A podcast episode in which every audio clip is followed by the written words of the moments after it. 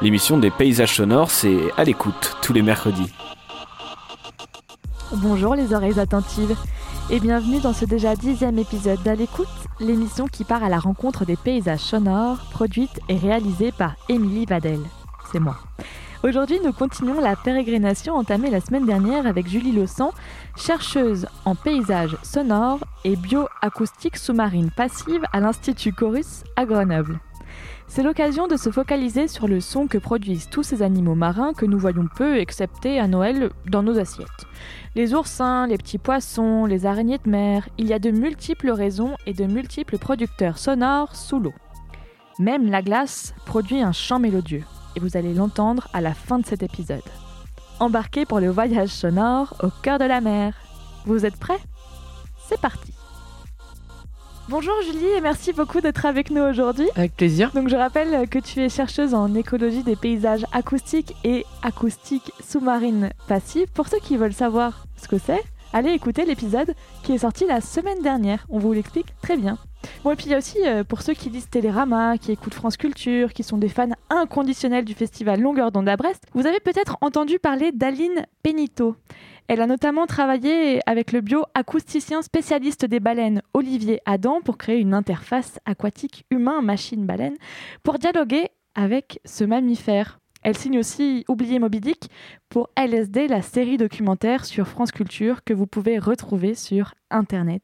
Alors Julie, il est hyper courant qu'on entende parler de projets avec des baleines, avec des phoques, avec des dauphins. Pourquoi est-ce que, à ton avis, ces animaux fascinent autant? Alors moi je suis euh, je suis aussi une fan de dauphins, hein, je ne vais pas le cacher. Je trouve que je pense que c'est des animaux qui euh, sont euh, de notre ordre de grandeur, donc ils font notre taille. Tu vois, ils ont des yeux au même endroit que nous. bon, les dauphins, c'était des anciens bipèdes, hein, ils avaient des jambes, ils avaient des hanches. Puis ils sont retournés dans l'eau par l'évolution. Hein. C'était des genres de loutres, puis ils ont, ils ont la queue qui s'est fermée, puis maintenant ils ont une caudale. Mais ils nous ressemblent en fait euh, physiquement, euh, euh, c'est des mammifères. et du coup, au même titre que quand tu es en face d'un cheval ou d'une girafe ou d'un éléphant, il y a un truc un peu magique qui se passe quand l'animal il te regarde dans les yeux et qu'il est pour le dauphin ou la baleine à un mètre de ton bateau et qui surfe à côté de ton bateau et qu'il est super curieux et qui te regarde. Il y a un truc un peu fascinant dans sa curiosité et euh, sa volonté ou pas de partager un moment avec toi quoi. Et, je pense que euh, c'est des animaux un peu mystiques. Euh, donc les gens ont envie de nager avec les dauphins, les gens ont envie de toucher les dauphins, les gens ont envie de, rencontrer Sauver Willy et, Flipper le dauphin, ce qui est normal quoi. On a mis toute une aussi toute une image de gentil bête sur la tête du dauphin.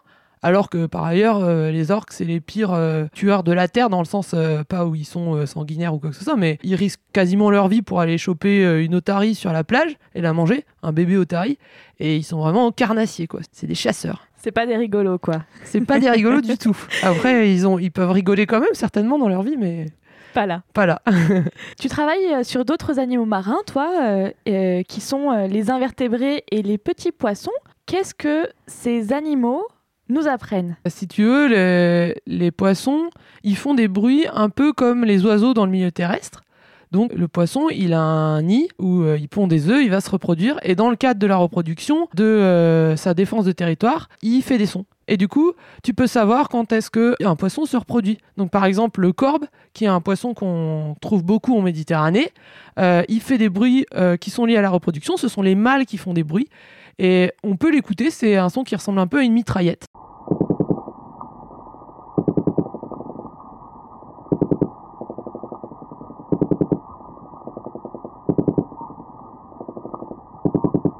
Donc euh, ce son-là, il est lié à la reproduction. Et du coup, on peut savoir quand est-ce que il se passe certaines activités dans l'eau, quand est-ce que euh, c'est la saison de reproduction, quand est-ce qu'ils défendent leur territoire, que euh, ils se sociabilisent, ils discutent.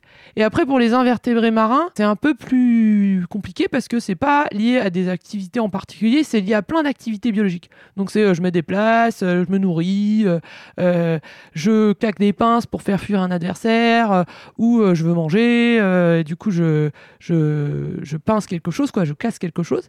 Et du coup, tous ces bruits-là, ils ressemblent un peu à- au bruit euh, d'une poêle à frire ou euh, d'un paquet de chips que tu écrases.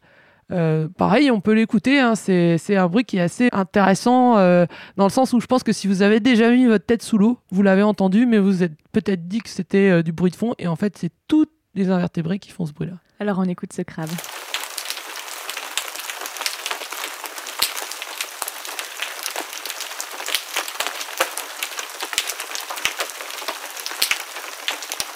Du coup, euh, ces sons-là, euh, ils sont plutôt représentatifs de euh, est-ce que euh, il y a des activités un peu comme les insectes quoi dans le milieu terrestre, tu vois, tu si tu mets ton oreille dans ton jardin, ben t'entends euh, des vibrations d'abeilles, des, tu vols, parfois tu as des petits euh, des petits cigales qui chantent, donc tu as des spécialistes, puis tu as des, animaux qui font du bruit tout le temps et du coup ça dit est-ce qu'il y a un peu on va dire c'est le troisième ou je sais pas combien étage de la chaîne trophique, donc en gros tu as le plancton, T'as des algues, t'as euh, des petits animaux, machin, t'as les crevettes.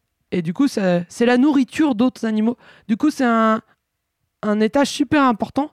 Euh, il est un peu euh, mal connu. Et puis, il est pas hyper glamour. C'est, on le voit souvent dans nos assiettes, quoi. Les moules, les huîtres, les coquilles Saint-Jacques, les, les langoustes, les homards, ah bah, ils sont dans ton assiette. Et en fait, ils sont super importants pour la chaîne trophique.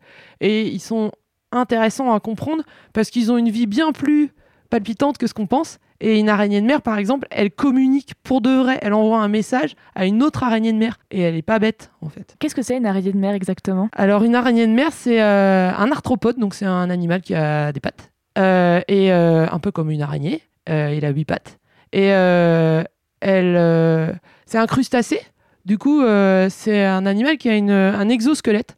Donc, il a une coquille, en gros, autour de lui, qui grossit avec lui euh, pendant un temps. Et au bout d'un moment, elle est trop petite. Et du coup, euh, il faut qu'il lâche son exosquelette, donc sa, coque, et qu'il en reconstruise une nouvelle. Donc là, il y a ce qu'on appelle la mue.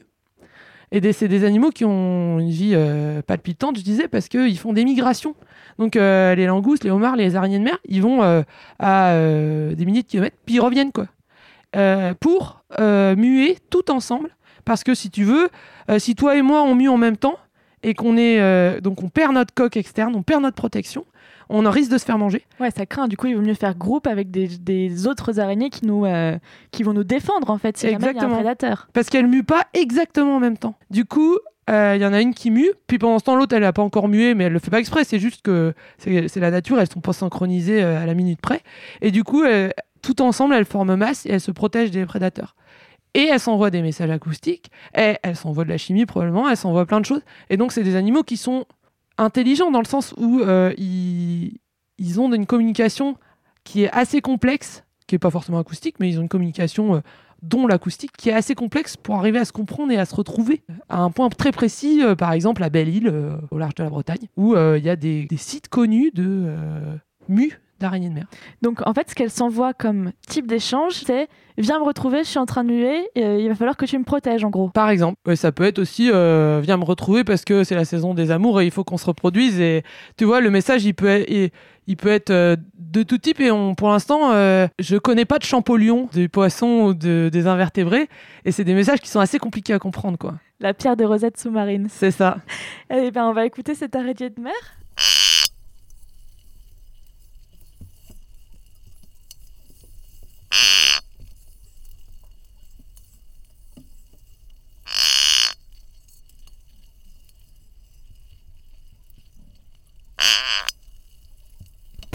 Quels sont les types de sons qu'on entend dans les fonds marins? Alors, euh, on dit souvent, et il y a un chercheur américain qui a un peu théorisé ça, que euh, le paysage acoustique, il se sépare en trois composantes. La biophonie, donc la partie biologique. La géophonie, donc la partie naturelle non biologique, euh, les vagues, le vent, la glace, les bulles d'air, la pluie.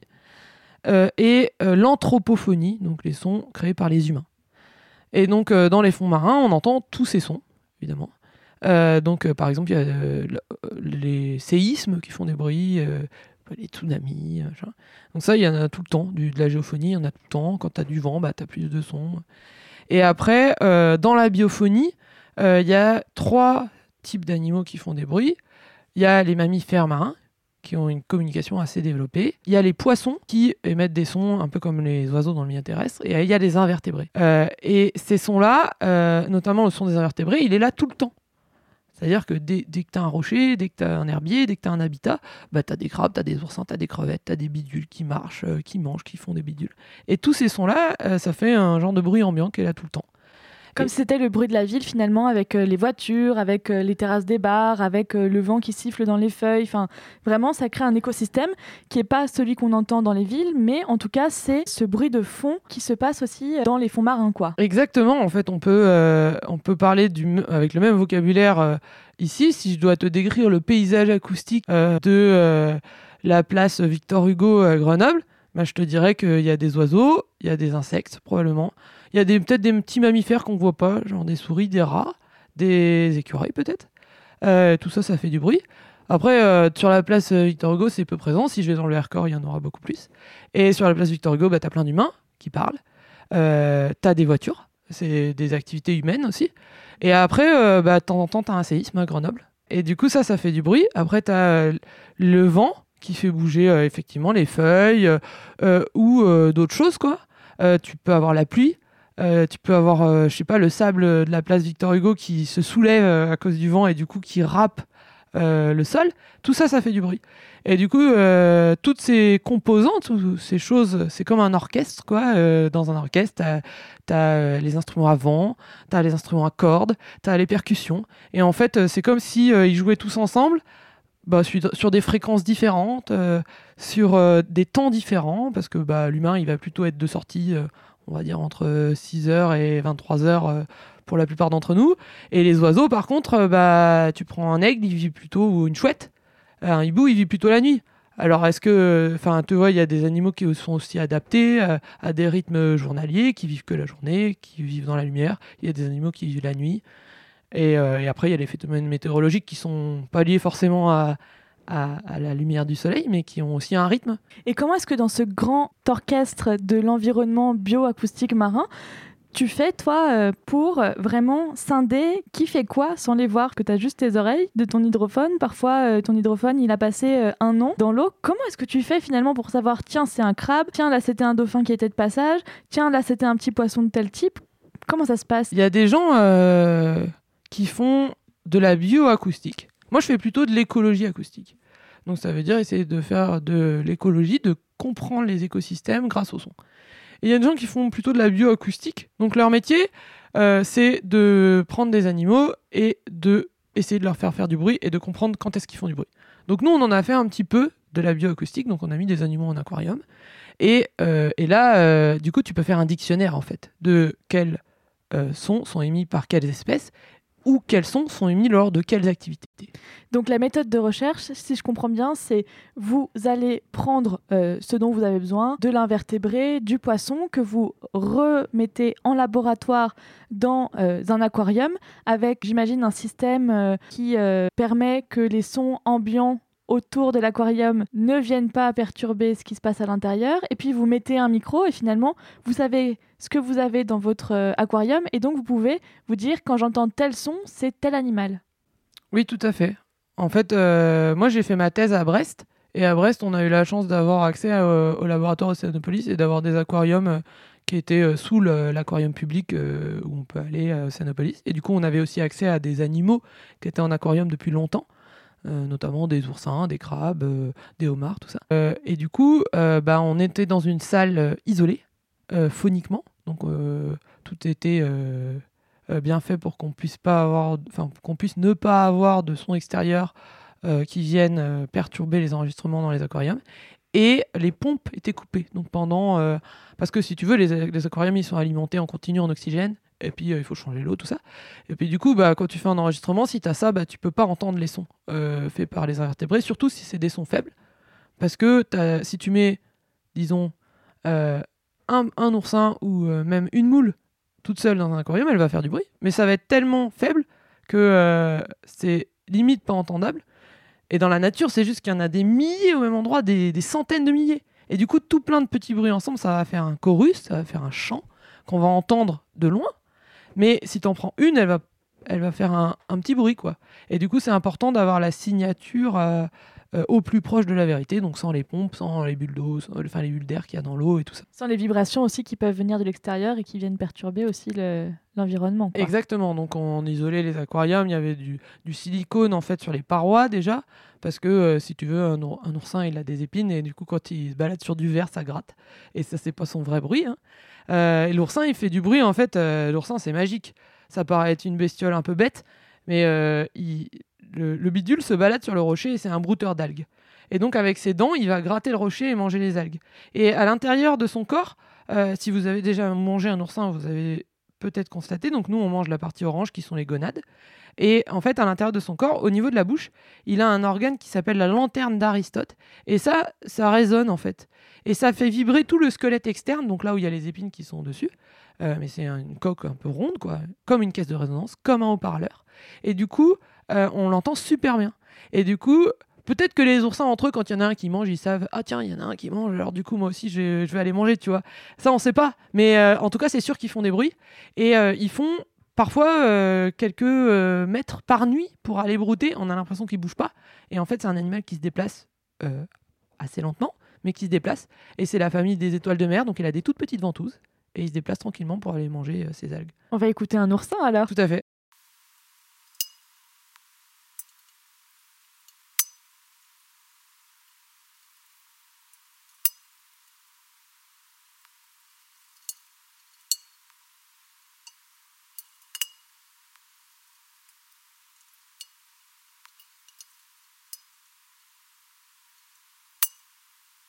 J'ai une question euh, concernant ton métier et l'écosystème. Finalement, euh, il y a des gros mammifères, il y a des poissons qui se déplacent beaucoup plus que ces petits oursins, que ces petits invertébrés, que ces petits poissons qui restent au même endroit. Comment est-ce que tu fais dans ton son global pour savoir, bah tiens, cet animal, il est juste de passage, bah tiens, celui-là, il est resté là longtemps, bah tiens, il y en a tant parce qu'on entend euh, telle chose. Comment est-ce que tout ça, ça se passe en fait pour justement savoir quel est l'état de santé de l'écosystème Donc pour savoir si un animal il est de passage ou pas, bah en fait c'est assez simple avec l'acoustique on a, on a la chance et c'est pas comme quand tu es en plongée et que tu vas prendre une photo euh, à 14h parce que tu as plongé à 14h.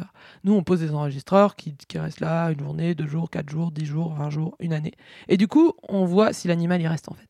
Donc si tu veux, si tu as un son en continu, par exemple tout à l'heure on a écouté le corbe, ben on entend si euh, il, émet. Alors souvent les corbes ils émettent vers 21h, c'est leur heure parce que c'est le coucher du soleil ils se mettent euh, en mouvement, ils, commencent à se reproduire. Et du coup, ben, on, les, entend peut-être de 19h, il y en a qui commencent à émettre, ils sont un peu en avance, il y a 20h, tout ça, 21h. Puis on, entend quand, quand ils arrêtent d'émettre. Comme ils arrêtent d'émettre, ça veut pas dire qu'ils sont plus là. Ça peut vouloir dire qu'ils n'ont plus l'activité euh, qu'ils avaient avant. Là, Juste ils dorment, ou ils ont arrêté de manger, ou ils ont arrêté de se déplacer, ou ils ont arrêté d'essayer de communiquer. Exactement. Donc euh, le fait qu'un animal il fasse du bruit, ça veut pas dire que, enfin ça veut dire qu'il est là. Et quand il fait pas de bruit, ça veut pas dire qu'il est pas là. Mais moi, ce que je- ce que j'arrive à dire par rapport à, à ce que tu demandais tout à l'heure, ce que j'arrive à dire, c'est est-ce qu'il se reproduit? Est-ce qu'il est en train d'émettre des sons pour se reproduire? Du coup, est-ce qu'il qu'il est là pendant plusieurs heures? Ou alors est-ce que c'est juste un poisson qui vient manger Du coup, il mange. Puis euh, bah, après, on l'entend plus manger, donc probablement que l'activité de manger, elle s'est déplacée, quoi. Parce qu'il y avait plus rien à manger là, quoi.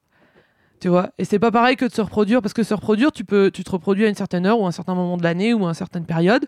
Et puis, euh, ben, deux heures après, t'as arrêté, quoi. Et tu fais autre chose, tu manges, tu te déplaces. Donc c'est comme ça qu'on cherche, enfin qu'on essaie de comprendre un peu euh, le rythme des animaux. Donc ça, c'est savoir s'il est là ou pas là. Bon, tu as une activité de chercheur, donc c'est factuel. Tu me dis voilà ce que j'entends, voilà comment est le milieu, mais forcément que tu as un attrait particulier au son. Quel est le ou les sons qui te plaît le plus dans ce que tu entends dans ces fonds marins? Ah, c'est, une question qu'on me pose euh, souvent, c'est quel est mon son préféré? Et je crois que en fait, euh, euh, les sons que j'ai étudiés pendant ma thèse, qui étaient, ce qui sont ces sons d'invertébrés, donc de crabes, d'oursins, crevettes mélangés là, c'est assez fascinant parce que c'est là tout le temps. Dès que tu mets ta tête sous l'eau en plongée, donc moi je plonge quand même pas mal, et euh, dès que je mets ma tête sous l'eau, c'est là. Tu vois pas d'où ça vient. Euh, Enfin, tu, tu arrives pas à localiser spécialement les sons parce qu'ils sont partout en fait, autour de toi. C'est la petite crevette qui est là, c'est le petit crabe qui est là, c'est le petit oursin qui est là.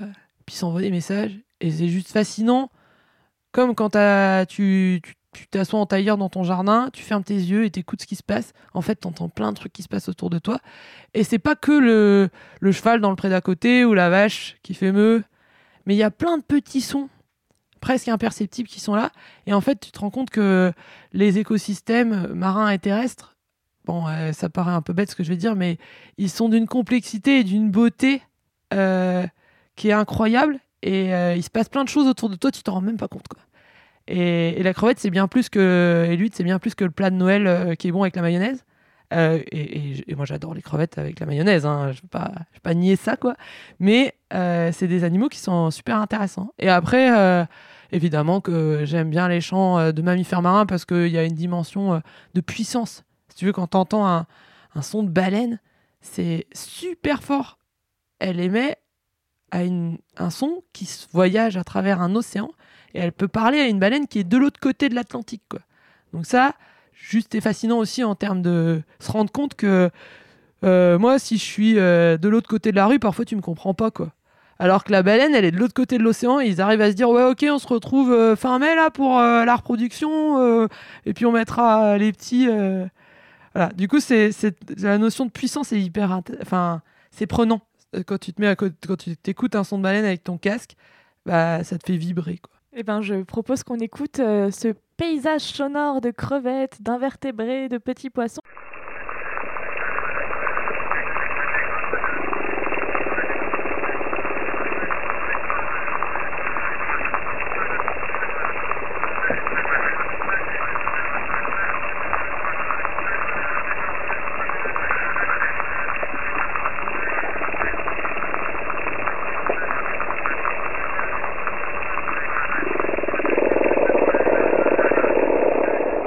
Je propose maintenant qu'on écoute euh, ce, euh, ce chant de, baleine. Je sais pas si j'ai une baleine bleue, mais euh, là on peut écouter la baleine boréale en Arctique.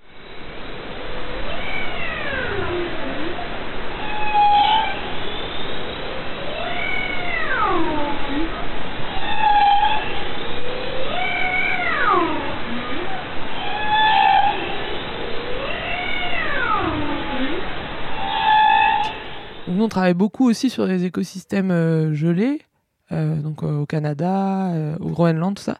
Et là, il se passe un truc un peu magique, c'est que les mammifères marins, les baleines, les phoques, il y a beaucoup de phoques qui émettent des sons aussi, les baleines, les phoques, les dauphins, ils vivent avec un champ de glace qui est là toute l'année, presque. Donc on va dire de septembre à mars. Et la glace, elle fait plein de bruits différents. Il y a des craquements, euh, un peu comme quand tu mets un glaçon dans ton verre de pastis et que euh, ça fond, euh, bah ça, ça craque parce que l'eau elle est chaude. Et quand tu as un iceberg qui tombe, qui se retourne, ou qu'il y a un glacé qui vèle, donc qui se casse en morceaux, ça tombe dans l'eau de mer qui est un peu plus chaude que la glace qui était à l'air et qui était en train de se faire souffler par le vent eh ben elles font instantanément. Du coup, il y a des petits craquements, il y a des petites bulles qui sont émises parce que ça enfermait des bulles de gaz.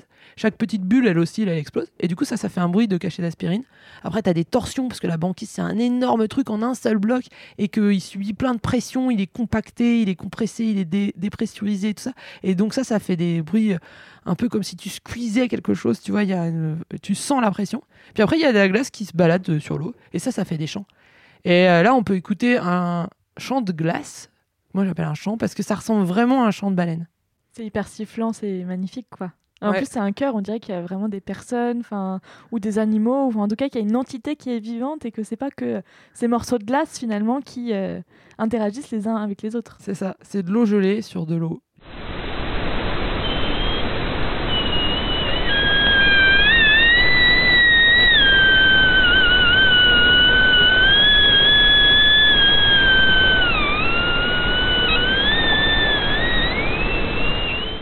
Merci beaucoup euh, Julie d'avoir été avec nous. Euh, on termine donc cette émission par euh, ce, chant de glace, mais avant une dernière question. Chorus a été créé en 2014 et par la suite vous avez créé le réseau Calme. Est-ce que tu peux nous en dire un peu plus?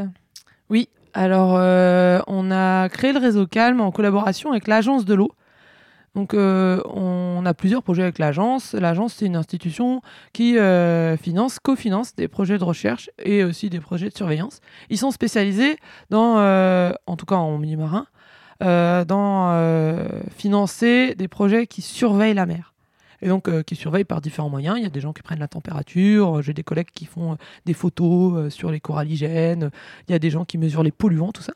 Et nous, du coup, on est un de ces indicateurs, un de ces réseaux de surveillance qui s'appelle CALM, qui veut dire la caractérisation acoustique du littoral méditerranéen et de ses écosystèmes. Et donc, notre rôle, euh, il est double. La première chose, c'est qu'aujourd'hui, euh, il y a une norme européenne qui s'appelle MSFD, qui est traduite en français par DCSMM, qui veut dire Directive 4 Stratégie Milieu Marin, qui dit qu'on doit mesurer, la France doit mesurer le bruit induit par les Français dans la mer. Donc tous les bateaux, tous les travaux, tout ça. Et il faut que ce bruit ne dépasse pas certains euh, niveaux. Et donc, euh, on mesure des niveaux de bruit euh, dans toutes les eaux françaises aujourd'hui. et notamment, c'est le CHOM qui est responsable de faire ça. Et nous, on mesure le bruit en Méditerranée. dans le cadre de calme. Donc ça, c'est mesurer un peu la pollution acoustique. Et par ailleurs, dans le cadre de la DCE, la directive 4 sur l'eau, il y a des écosystèmes qui sont protégés en Méditerranée. Donc il y a les herbiers, donc ça c'est des genres de grandes prairies sous-marines, de plantes à fleurs. Donc c'est exceptionnel parce que c'est une plante qui fait de l'oxygène du coup, puisqu'elle fait la photosynthèse. Et c'est, je crois qu'en Méditerranée, c'est à peu près l'équivalent de la forêt amazonienne en termes de production d'oxygène. Donc c'est des écosystèmes qui sont très euh, importants pour nous, qui sont très importants pour les animaux, et euh, qui du coup euh, sont à protéger, et qui sont aujourd'hui protégés en France.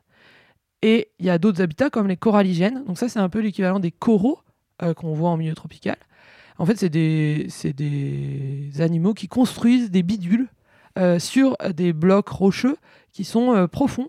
Donc, en, comparaison avec les coraux euh, tropicaux, c'est des, choses qui, qui se passent à 60 mètres de fond. et c'est des, des, spots, des, des hotspots de biodiversité. Donc des endroits de biodiversité incroyables qui sont magnifiques. Et là, je vous invite à aller regarder l'émission sur Arte de Laurent Balesta qui s'appelle Gombessa. Euh, qui montre très bien la beauté de ces habitats-là de Méditerranée qui sont pas connus du tout et qui sont euh, parfois à 200 mètres euh, de la côte de Nice. Et du coup, ces deux habitats-là sont protégés et nous, on va écouter les invertébrés et les poissons sur ces deux milieux-là pour essayer de donner un indicateur de qualité de ces milieux répartis dans toute la Méditerranée. Donc on a 180 points de mesure qu'on va faire tous les ans. Puis après, on a des points fixes. Puis on a des genres de planeurs sous-marins, de gliders qui se baladent et qui vont écouter les sons au large. Et euh, ça, ça nous permet, euh, un peu comme le stéthoscope dans le milieu médical, j'en parlais tout à l'heure, euh, d'avoir une idée à, coût raisonnable, sans envoyer plein de plongeurs, sans faire plein de photos, sans faire beaucoup de traitements, de c'est quoi l'état de santé d'un herbier. Parce que si tu veux mesurer l'état de santé d'un herbier, tu es obligé de mesurer la taille des feuilles, qu'est-ce qui pousse dessus. Donc ça, c'est ce comment on fait aujourd'hui. Et nous, on essaie de trouver des techniques qui permettent euh, d'incrémenter, d'aider, de, d'être complémentaire à ce qui existe déjà. Merci euh, beaucoup euh, Julie. Je rappelle que tu es chercheuse en écologie des paysages acoustiques et acoustique sous-marine passive à Chorus. On rappelle à nos auditeurs que on a fait une première émission ensemble qui est sortie la semaine dernière et dans laquelle on parlait plutôt de l'interaction homme-milieu marin. Tout à fait, c'était un plaisir, merci beaucoup. Merci. À l'écoute, c'est déjà fini pour aujourd'hui. Retrouvez les informations de Chorus dans la vignette d'information du podcast. On se retrouve la semaine prochaine à 18h sur toutes les plateformes de podcast pour un nouvel épisode. À l'écoute est aussi diffusé sur six radios partenaires du réseau Radio Campus France au moins. Grenoble, Saint-Étienne, Brest, Dijon, Toulouse ou encore Clermont-Ferrand. Merci à ces radios pour leur soutien. Et si vous êtes directeur ou directrice d'antenne, n'hésitez pas à me contacter. Il y a aussi un habillage sonore pour vous. Si vous n'êtes pas une radio, ne vous en faites pas, vous pouvez tout de même me témoigner votre soutien. Parlez de moi au prochain repas de famille, à vos copains autour d'une bière ou à vos collègues à la photocopieuse. Abonnez-vous sur Instagram, Facebook ou Twitter, at Co. Ou accordez-moi, c'est encore mieux, 5 étoiles et un mot d'amour sur Apple Podcast. D'ici là, je vous dis à la semaine prochaine et n'oubliez pas, le monde appartient à ceux qui ont les oreilles grandes ouvertes.